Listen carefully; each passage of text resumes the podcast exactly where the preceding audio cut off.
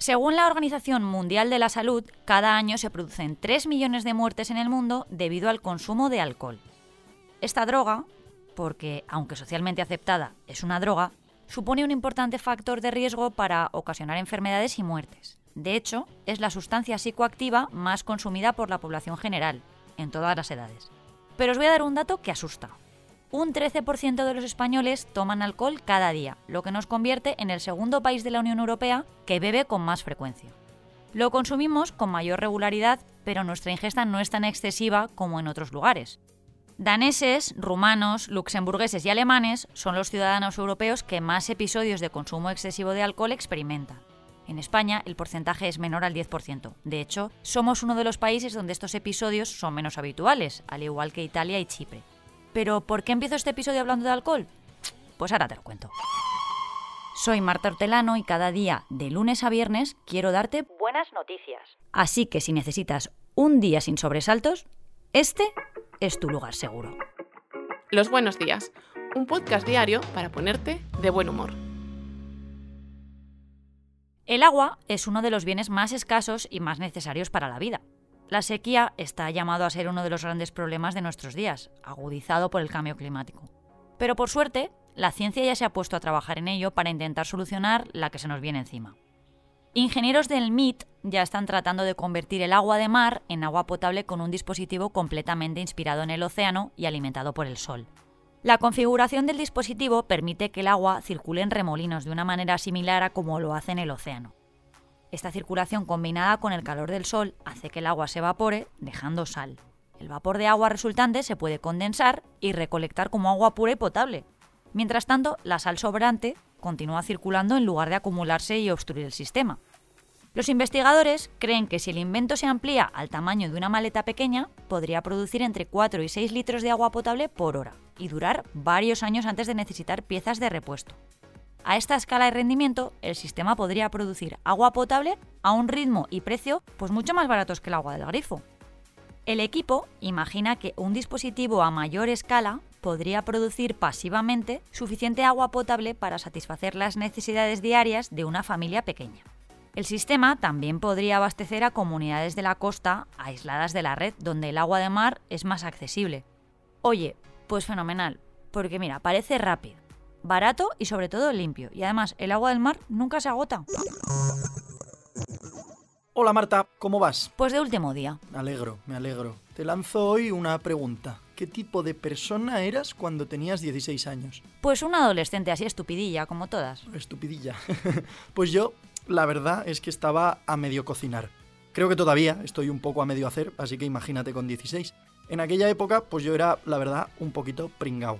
Para que veas, me daba miedo hablar con las chicas de mi curso, todavía no había dado el estirón y aparentaba muchos menos años de los que tenía, y para colmo era de todos mis amigos el que más pronto tenía que volver a casa por las noches. Y encima no paraban de salirme gallos en la voz al hablar. Pobrecillo. Un Cristo, Marta, un Cristo. Y podría seguir, pero voy a parar, que la verdad que ahora estoy en mi pic y no es justo que me queje tanto con esta carita que tengo. Qué humilde estás hoy. Pues es que además de belleza, la vida me ha regalado la modestia, Marta. ¿Qué le vamos a hacer? Pero bueno, va, que con tanta tontería no te voy a hablar de la persona que te traigo hoy, que viene bien fuerte. Si te he contado cómo era a los 16, es porque hoy te traigo a una chica extraordinaria de 16 años.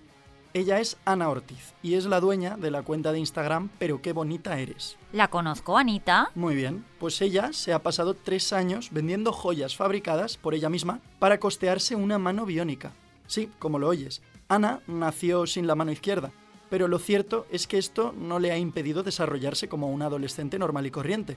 Bueno, en realidad muy normal no es, porque en esta cuenta de Instagram ya acumula casi 120.000 seguidores. Es que es muy crack, ¿eh? Hace no mucho recaudó todo el dinero necesario para su prótesis. Ten en cuenta, Marta, que una mano biónica cuesta entre 60 y 100.000 euros. O sea que imagínate el trabajo que ha hecho.